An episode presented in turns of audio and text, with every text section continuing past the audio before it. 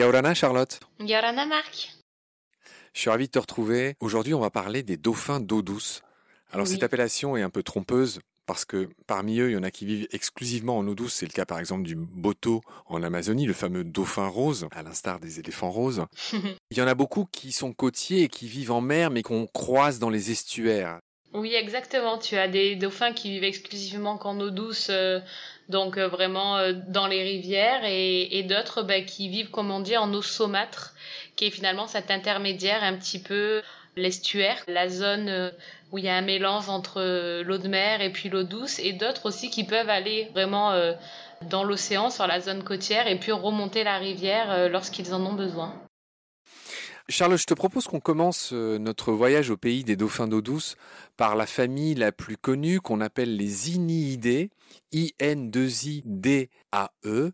Et c'est justement la famille du boto, du dauphin rose. Exactement. Tu voulais nous spécifier que on avait dit dans d'autres épisodes qu'il y avait des débats au sein de la communauté scientifique quant au nombre exact d'espèces de familles, en fait, d'espèces et de familles, parce qu'il y en a qui considèrent que c'est des sous-espèces ou euh, que des familles sont euh, des sous-familles ou des choses comme ça.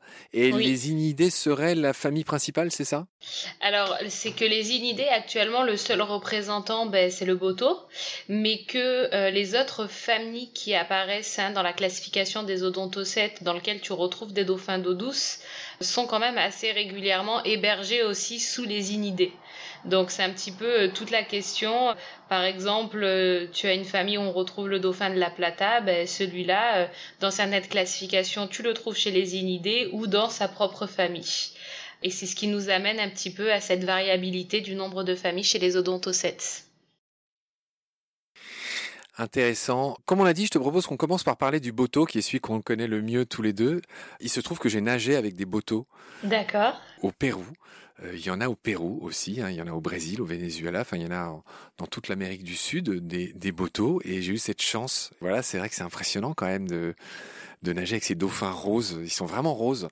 Par quoi tu voudrais commencer même par nous éclairer sur le boto En toute honnêteté, je pense que le boto, euh, lorsqu'on parle des dauphins d'eau douce, c'est celui qui nous vient peut-être en premier à l'esprit de par ben, sa couleur, comme tu nous l'expliquais, euh, rosée. Et quand même, moi, je trouve sa morphologie qui fait un peu euh, préhistorique. Je sais pas si c'est le mot, mais ce long bec, ces nageoires pectorales qui sont vraiment énormes. c'est pour moi vraiment un, un dauphin assez atypique. Et surtout qui a un mode de vie qui est complètement fabuleux, enfin, que ce soit ces techniques de chasse. Les dauphins d'eau douce, hein, une des caractéristiques vraiment communes qu'ils ont et qui les rassemble tous, c'est le fait que leurs euh, vertèbres au niveau des cervicales ne sont pas soudées, ce qui leur donne vraiment un mouvement de la tête qui est assez impressionnant et qui leur permet ni plus ni moins bah, dans un habitat comme dans les rivières d'aller fouiller dans les racines, entre les arbres, etc. Des yeux tout petits aussi chez les botos. Hein. Pour les dauphins d'eau douce, on parle vraiment d'espèces qui sont quasiment aveugles et qui vont donc solliciter davantage ben, leur sixième sens, l'écolocation, sur lequel on reviendra un petit peu plus tardivement. Donc ce sont vraiment pour moi des cétacés à un intermédiaire euh, complètement fascinant, que ce soit autant visuellement que de par leur mode de vie. Je sais pas comment toi tu l'as vécu cette rencontre. Est-ce qu'il y a quelque chose qui t'avait particulièrement marqué peut-être? J'ai eu l'impression de rencontrer un, un dinosaure. C'était une apparition. C'est un animal mythique. euh, Déjà, dauphin rose. Enfin, tu vois, même quand il connaît rien, dauphin rose, tu te dis, mais attends, mais c'est une blague. Enfin, c'est pas possible. Complètement. J'ai eu la chance de remonter l'Amazone pendant six jours sur un bateau partant de l'embouchure de l'Amazone à Belém et je suis remonté euh, bah, jusqu'à Manaus. Sais, c'est une grande ville brésilienne. Mhm. Et on s'était arrêté euh, au bout de trois jours dans un bled paradisiaque qui s'appelle Santarém. Et je sais plus où on en avait vu. Alors oui, j'avais parlé du Pérou parce que j'en ai vu d'autres au Pérou, donc je confonds un peu les deux euh, rencontres. Mais ce qui m'avait marqué, c'est que l'eau de l'Amazone, elle est très noire, elle est très obscure. Tu l'as dit, ils ont des petits yeux, ils sont presque aveugles. Et voilà, c'est la première chose qui m'a marqué chez eux, avec leur très long rostre et leur espèce de bulbe qu'ils ont sur le devant de la tête. Oui, je les ai trouvés assez joueurs. Enfin, c'est un peu euh, classique finalement ce que j'ai vécu. C'est-à-dire qu'ils étaient là, tu pouvais nager avec eux. Enfin, ils n'étaient pas euh, craintifs. Ils apparaissaient, disparaissaient. Le problème, c'est que l'eau est tellement noire que même quand ils sont à un mètre de toi, tu les vois pas en fait. C'est ça, ouais, exactement. C'est dommage parce que tu ne les vois que quand ils sortent la tête hors de l'eau, ce qui est assez rare. Tout le grand jeu, c'est de voir quand ils euh, sortent un peu la tête hors de l'eau, quoi. Ce qu'ils font assez rarement. exactement. On va compléter un peu nos connaissances sur le boto. Il a beaucoup de noms. Boutou, Butu, Dauphin rose de l'Amazone ou Ini de Geoffroy. Ouais. Inia geoffrensis, hein, c'est ce qui a donné le nom de cette famille, les Inidés dont on a parlé avec toi tout à l'heure. J'ai envie de parler de leur couleur rose, dire que ça vient de la vase et de la végétation décomposée de l'Amazone qui donne cette couleur de thé au milieu aquatique avant tout. Et une fois que tu les sors de l'eau, les dauphins roses, ils deviennent plutôt gris en fait, avec certes des marques roses, mais c'est plutôt l'eau qui leur donne cette couleur, une eau qui a une couleur quasiment de café dans l'Amazone. Je sais pas si tu y es allé toi. Non, moi je connais pas du tout. Euh, c'est bien pour ça que j'écoute ton témoignage avec attention. Euh, mais oui, oui, c'est exactement ça. C'est vraiment l'habitat dans lequel ils évoluent qui accentue ce côté rosé chez l'espèce. Mais on peut pas proprement parler d'un dauphin qui a la peau complètement rose. Ouais. C'est un des plus grands dauphins d'eau douce du monde. Il peut quasiment faire 3 mètres. Oui. Pour 150 kilos. Il a un bec très fin. Tu as déjà parlé des vertèbres cervicales et c'était bien euh, de le faire. Euh, voilà, l'habitat, j'en ai parlé aussi, euh, surtout dans l'Amazone et l'Orénoque, mais on en trouve aussi bah, côté péruvien qui est aussi le bassin de l'Amazone. Hein. Il y en a en Bolivie, il y en a au Colombie, il y en a en Équateur. Bassin Amazone-Orénoque, je l'ai déjà dit. On estime sa population à moins de 100 000 individus aujourd'hui, ce qui me paraît beaucoup. Il me semble qu'il y en a. Moi, je sais pas si tu as des chiffres, toi, sur les populations du Boto. C'est le dernier chiffre que j'ai également, une population de moins de 100 000 individus, ce qui me paraît, en toute honnêteté, un exagéré. petit peu euh, exagéré quand on prend un petit peu de recul et qu'on regarde actuellement où en sont les autres populations de dauphins d'eau douce qui connaissent des menaces qui sont quand même assez similaires au boto. Donc je pense qu'on peut prendre ce chiffre avec euh, précaution. Ouais, pour les fans des zoos dont je ne suis pas, il y a un spécimen qui est visible aux zoos de Duisburg en Allemagne. Et puis je finirai en disant que pour les Indiens d'Amazonie, le boto est un coquin qui est un peu l'équivalent des sirènes dans la mythologie grecque, qui attire bah, surtout les, les hommes euh, dans le fleuve et qu'il est aussi capable de se transformer en jeune homme pour aller séduire leurs femmes qui sont restées à la maison. C'est vraiment un truc assez spécial. Voilà ce qu'on pouvait dire sur le boto. Est-ce que tu veux ajouter quelque chose non, sur les inidées Non, non, non, tout bon. Moi, j'ai envie d'ajouter quelque chose, c'est qu'il ne faut pas confondre le boto avec une autre espèce de cétacé qui s'appelle le tucuchi, T-U-C-U-X-I, qu'on trouve dans notre Guyane française. Son nom aussi, c'est la sotalie. Euh, Sotalia, c'est son nom de genre. Et là, c'est un dauphin qui vit dans les estuaires, mais qui ressemble beaucoup plus déjà à nos dauphins communs. Euh, mais voilà, qui a cette particularité de pouvoir remonter un petit peu dans les estuaires.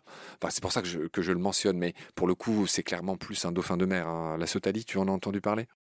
Oui, c'est ce que tu disais quand on les présentait un peu ces dauphins d'eau douce. Lui, bah, il se trouve euh, à cet intermédiaire de fréquenter les eaux saumâtres, euh, d'avoir aussi sa, part d'habitat dans l'océan et puis de, de, remonter les fleuves de façon euh, occasionnelle.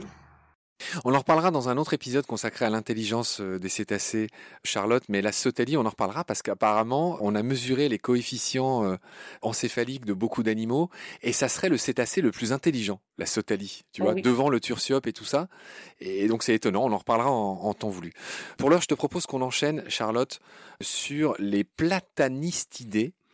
Et là, on va parler du soussouk, alias dauphin du Gange ou Boulan, c'est encore un de ses autres noms, dauphin du Gange ou de l'Indus. Euh, qu'est-ce qu'on peut dire sur le dauphin du Gange? Il ressemble un peu au, Boto, hein, sauf qu'il est plus noir, plus gris.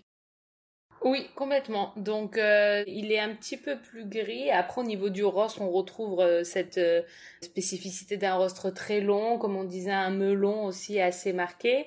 On est au niveau d'un poids quand même sur un dauphin qui est un petit peu moins costaud que le dauphin dont on vient de parler, du Boto. Les qui c'est plutôt autour de 80-90 kilos.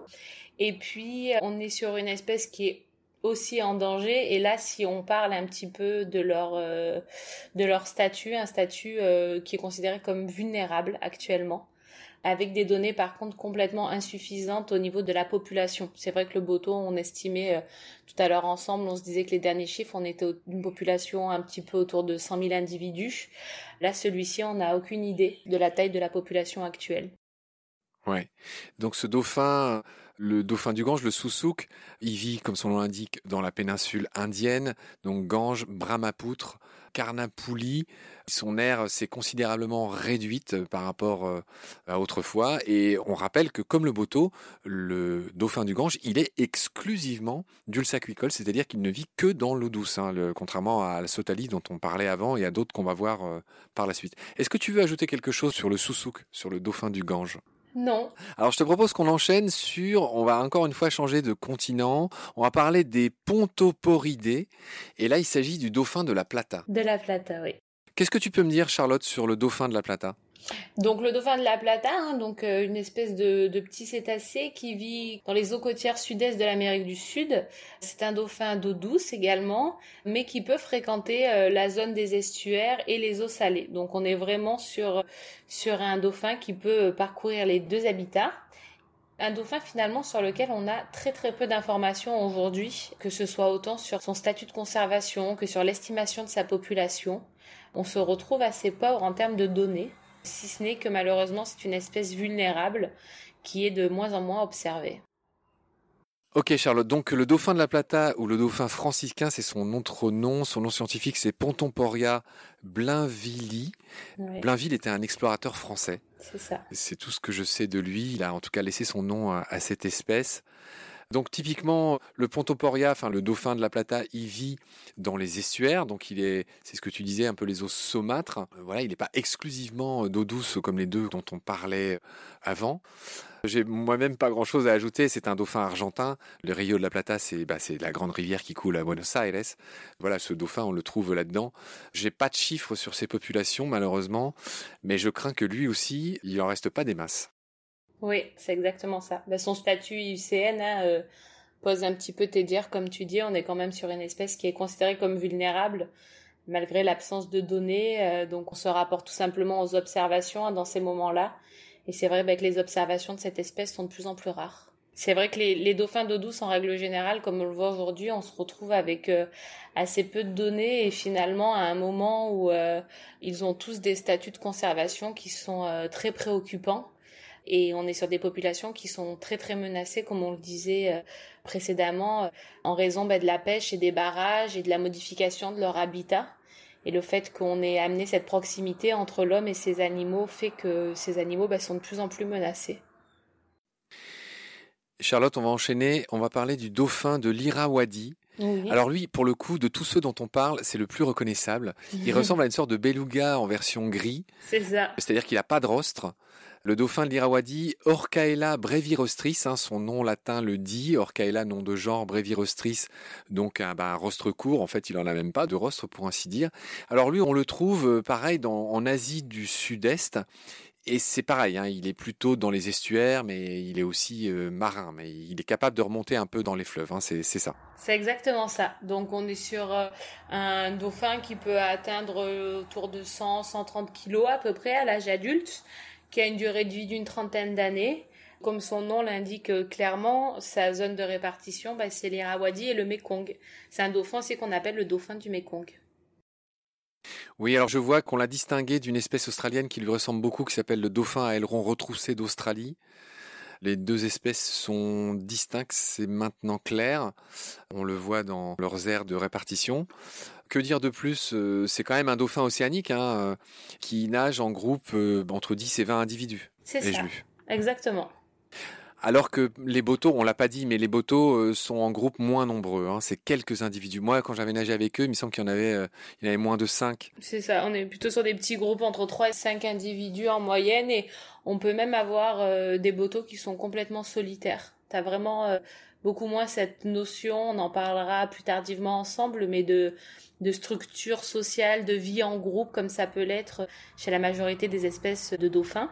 Les dauphins d'eau douce, ils ont vraiment tendance à vivre en petits groupes, voire euh, avoir une vie plutôt solitaire. Ok, c'est le moment, euh, c'est le moment où sonne le glas dans notre podcast, euh, chère Charlotte. On va dire un mot sur le dauphin de Chine. L'hypothèse vexillifère, l'hypothèse vexillifère de son petit nom scientifique, le dauphin de Chine, tout simplement, serait éteint. On va pas faire durer le suspense trop longtemps. Qu'est-ce que tu peux nous dire sur ce, son nom chinois, c'est le Baiji. Oui. Donc il existe ou il n'existe plus? Si on s'en tient à, ce qui est aujourd'hui posé dans la littérature scientifique, on considère que c'est une espèce éteinte, oui. Ouais, je vois qu'il y a des dates. Il a été déclaré en danger par la République populaire de Chine en 79. En 1990, il en restait 200 selon leurs calculs. Au début des années 2000, euh, moins de 50. Et en 2007, l'Académie chinoise des sciences annonce officiellement la disparition du dauphin de Chine. Voilà. Mais en 2016. Charlotte, 2016, les naturalistes chinois affirment avoir aperçu un dauphin de Chine dans le Yangtze. C'est ça. Mais voilà, comme je te dis, euh, vraiment pour le moment, ça en réfère à cette annonce que l'Académie euh, des sciences chinoises avait faite. Et les naturalistes chinois qui auraient aperçu ce dauphin en 2016, ben, il n'y a, y a pas de preuve malheureusement de cette observation qui nous permettrait de confirmer hein, l'identification euh, de l'espèce. Donc à ce jour, de ce que j'en sais du moins, elle est toujours considérée comme éteinte. Le Yangtze, le fameux fleuve bleu, qui me fait rêver, je pense au film avec Jean Gabin, Saint-Jean l'hiver, je crois qu'il raconte ses histoires sur le Yangtze. Bref, voilà ce qu'on pourrait dire malheureusement sur le dauphin de Chine qui serait disparu. Alors ça serait assez étonnant. Le fait que des naturalistes en aient vu un récemment, ça me fait penser au, au loup de Tasmanie. C'est ça. on n'est pas complètement complètement sûr que ce loup est disparu, mais en fait, euh, bah si. Euh, mais voilà, il y en a qui clament l'avoir vu. Charlotte, on va finir. Je ne sais pas s'il en reste d'autres, mais il me semble que dans notre liste manque le dauphin de l'Indus oui. qui fait aussi partie des platastinidés comme le dauphin du Gange, hein, c'est pas étonnant, c'est bah, ils sont voisins, qu'on appelle aussi le plataniste de l'Indus, qu'on retrouve dans le nom de cette famille ou sous-famille, les platanistidés. Voilà, il y en a qui se battent pour savoir si c'est une espèce ou une sous-espèce justement du, du. Qu'est-ce que tu peux me dire sur le dauphin de l'Indus? Ben, on est aussi du coup bah, sur une espèce qui est menacée au niveau de son statut de conservation, euh, c'est euh, en danger. Donc le statut IUCN, c'est un dauphin d'eau douce comme les autres, hein, extrêmement menacé de disparition euh, de par la dégradation de l'habitat, l'industrialisation. Il a été aussi chassé pour sa viande et son huile à un moment de l'histoire. Donc ce qui a amené à ce que sa population diminue aussi de, de façon assez drastique. Je crois que le dauphin de l'Indus, on est actuellement sur euh, une population qui est autour de 900 individus.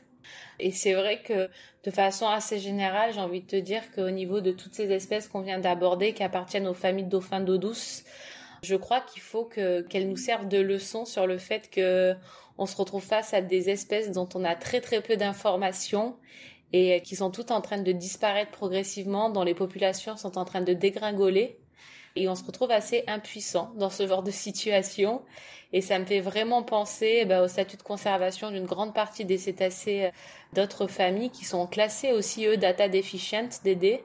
Et ça devrait nous, nous montrer à quel point aujourd'hui, euh, bah, d'avoir plus de connaissances sur ces animaux nous permettrait dans un futur assez proche de mieux les protéger, donc de ne pas réitérer les erreurs qu'on a fait avec ces dauphins qui vivent en eau douce. Ouais, les dauphins d'eau douce ont fait le mauvais choix, on a envie de dire. Hein. Ils, auraient dû rester dans l'océan. C'est un peu idiot ce que je dis. Ben voilà, sur ce constat un peu tristoun, Charlotte, on va clore cet épisode consacré aux dauphins d'eau douce. Est-ce que tu veux ajouter quelque chose sur euh, le thème ou est-ce qu'on déclare euh, ces fameux mots tahitiens que tu m'as appris, maruru et nana, qui veulent dire respectivement merci et nana, c'est drôle, ça veut dire au revoir.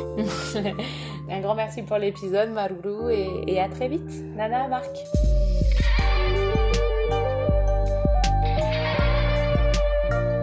C'est la fin de cet épisode. Merci de l'avoir suivi. Pour continuer, nous avons besoin de votre soutien. Et vous pouvez nous aider simplement, en quelques clics et gratuitement. Il suffit par exemple d'utiliser le moteur de recherche solidaire Lilo. Ainsi, chacune de vos recherches sur Internet générera des gouttes qui seront reversées au projet de votre choix, comme Baleine sous gravillon par exemple. Vous pouvez par ailleurs vous abonner à nos podcasts comme d'habitude, partager les liens, devenir adhérent de l'association BSG ou encore faire un don sur Helloasso ou sur Tipeee. Grand merci par avance. Je remercie tous mes équipiers pour leur aide précieuse. Je vous retrouve bientôt pour de nouveaux épisodes. Et d'ici là, prenez soin de vous et de ce qu'il y a autour de vous. Merci. À bientôt.